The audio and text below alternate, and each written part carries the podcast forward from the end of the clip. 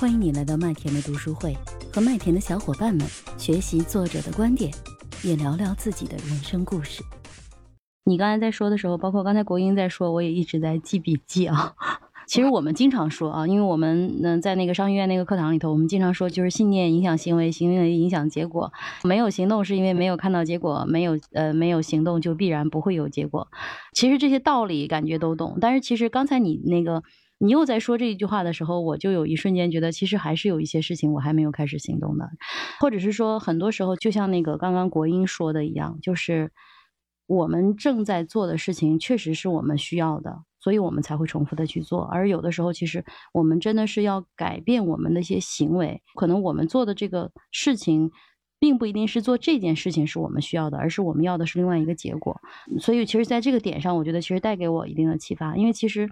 我们从开始学静坐，然后到现在啊，其实无论是你看我们《原则》那本书，就是不说世界上最快乐的人了，《原则》、情商，包括到后面的这个什么。情绪急救啊，然后正念的奇迹啊，然后还有就是这本书啊，欲望的博弈啊，其实很多书其实都有谈到静坐冥想，但是呢，实际上道理好像知道的很多，但是实际上。我还是没有坚持做下来。我觉得在这个点上，其实是给我自己去照了一个镜子，就是在背后的是什么东西，我觉得我还没有搞通。所以其实今天，其实大家就刚才，尤其是啊，大家给我照了一个镜子啊。孙燕一直在坚持，国英呢好歹有一个礼拜，我就几天，我大概就是个四五天的早上吧。因为确实这段时间晚上要么就熬夜，然后反正要么早上就起来干嘛，反正反正就过去了。我觉得在这个点上也不能给自己找理由，还是要让自己去。回到原来的那个状态，我觉得在这里给我自己立个 flag 吧，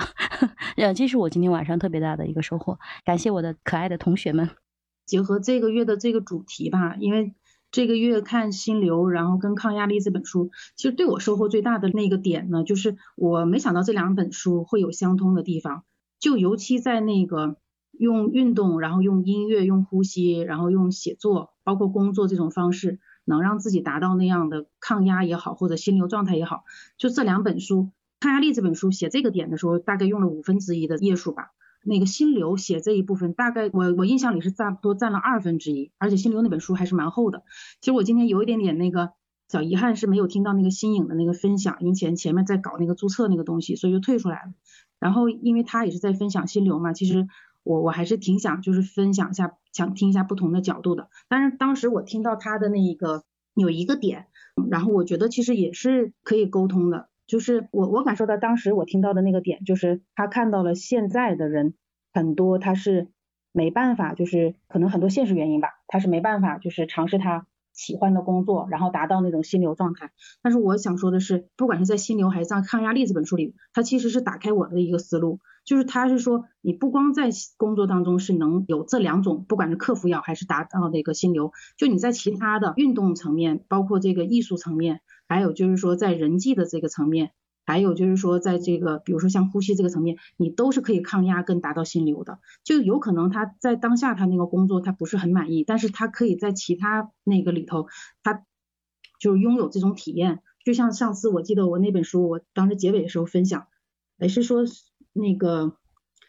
是说毕加索吧，就是说他除了那个画画以外，他其他都是一团糟。因为我们可能就不只是这一件事情，其实你在其他的事情里头，你可以去弥补或者说拓宽你的更多的一些体验的。所以我就是我我当时我听到新颖这个分享的时候，我那个时候是没有机会，但是我刚才一思考的时候，我觉得，哎，其实这个点可能是可以跳出来的。当然我觉得挺好的。他有一个点就是给我的一个启发，就是可能我们看到书更多的东西的时候，我们看到书里的更多东西，还是要结合现实，就是看到当下的人他的一种状态，然后我们如何可能能让自己去成长，然后或者通过书里头，然后让让自己达到一个很好的一个状态。啊，这是我想分享。好的，谢谢啊，谢谢刚刚海燕的分享啊。其实我觉得这是一非常好的自省吧。其实我们每一个人读书的目标，那其实最终目标还是要产生行动。然后我相信啊，也也期待啊，周末我们去见面，然后一块儿去听听导师怎么样对这个环节有什么样的去分享。嗯，也谢谢今天所有的同学们啊，国英、孙燕，然后还有克服千难万阻的 屡屡。然后也谢谢今天我们的一些老朋友，还有我们的一个新加入我们的新颖啊，然后跟我们去聊。今天的活动就到这里喽，谢谢大家，大家晚安。我是麦田新生，关注我，收听更多的成长话题吧。